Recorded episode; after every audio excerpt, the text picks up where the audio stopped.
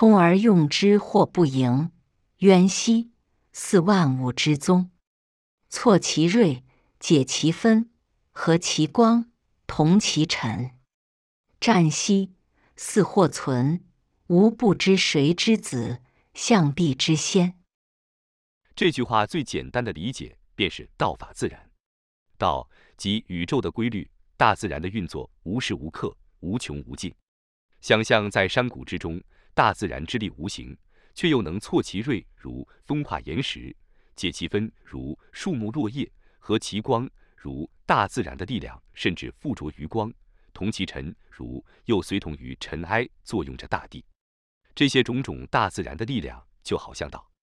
老子祈求探索各种大自然力量的存在关系及宇宙规律，那种看不到却又真实发生的力量，这些自然法则，追溯其每一个本源。可以想象，其发生于上古，在象帝以前便亘古存在。老子整段话充分对于道的敬拜与推崇，其对于自然科学的思考与描述，来自于细心的观察、归纳、推理、假设。只有清晰地表达事物、事理的关系，其叙述完全符合现代科学的原则。在这个章节中，我们得到的启发是和光同尘。这个让我想起来小时候看过的一段小故事。北风跟太阳一直想较量谁比较厉害，最后北风和太阳无聊的打起赌来，想比较看看谁更有实力，可以让公路行走的旅人脱下大衣。最后谁赢了呢？可想而知，北风刮得越大，旅人只能把衣服裹得更紧。而太阳只要把温度提升上来，旅人太热，自然就会主动的把大衣脱下。我们在追求感情、追求幸福、追求婚姻的路上，还有我们在追求财富的道路上，我们每每都会向身边的人提出各种要求。在辛苦的付出之间，我们甚至会抱怨，甚至会希望获取关注及回报。如果不能如愿，我们是否曾经像北风一样咆哮狂吹？又或许我们注意到，其实可能只是我们温度还未到而已。在感情的世界中，便常常有类似的情况：一位还在外地打拼的年轻男子，出外工作多年，其实也不怎么年轻了。在拼搏的道路上，经济条件都并不是非常的宽裕，外貌实诚，身高一般，收入也一般。男人肩负着原本该有的宿命，除了工作还是工作。好不容易遇上自己喜欢的女人。自然拼了力气也要对他好，可是，在大城市里，像他这样的男性太多了。女人只要稍稍长得好看一点，气质条件好一点的，身边接触的都是必然都是领导、主管，各种条件优秀的男性。所以，还在拼搏的男人，实在很难引起女人对他的仰慕跟好感。大部分这样的情况中，男人通常都只能默默的不断的付出。男人除了付出，实在没好跟女人邀功。因为邀功也无济于事，男人坚持的付出一年、两年、三年，有时候好到女人根本都忘了男人的存在。这样的故事是不是一直发生在你我身边？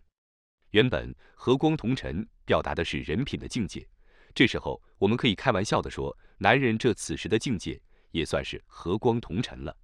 可是悲催的是，如果男人婚前好的没有脾气。女人似乎很容易感觉不到男人的存在。女人心里有梦想，有憧憬，渴望感动，更期待爱情与激情。和光同尘是一种优雅的品质，但是女人也希望男人应该挫其锐，解其分的气概与智慧。老子说：“美之为美，斯物矣。”女人有时候更能在暴雨狂风中惊见万里天晴的美好。懂得《道德经》智慧的男人，也应该向大自然学习，有四季变化之美，也应该有化育万物的智慧。那女人有没有挑战呢？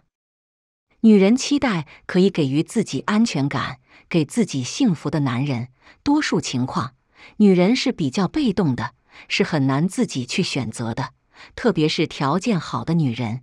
因为平常各种问候、各种投石问路、各种骚扰的搭讪都应接不暇了，所以很多女人实在不太有机会可以主动或者学会如何主动。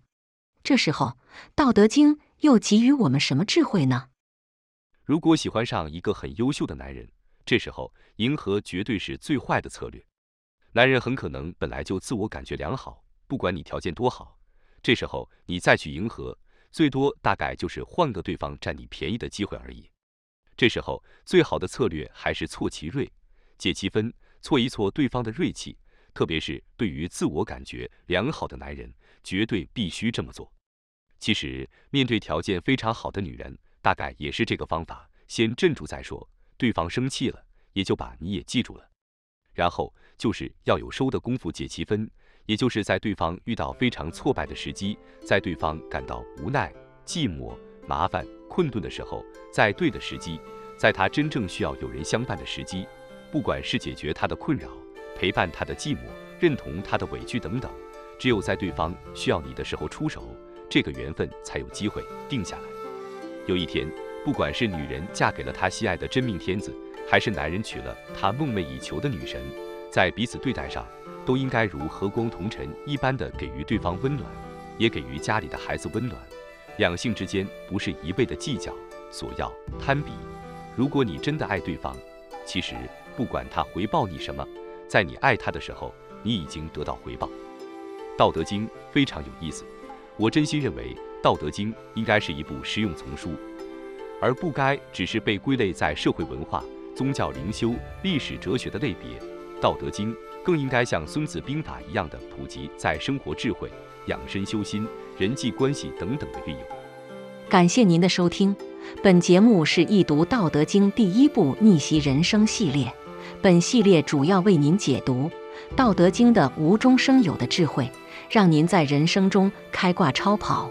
关注主播，您还将听到易读《道德经》其他系列专辑，例如运用《道德经》自然致富的智慧等等。期待您与我共同深入挖掘《道德经》的智慧与奥秘。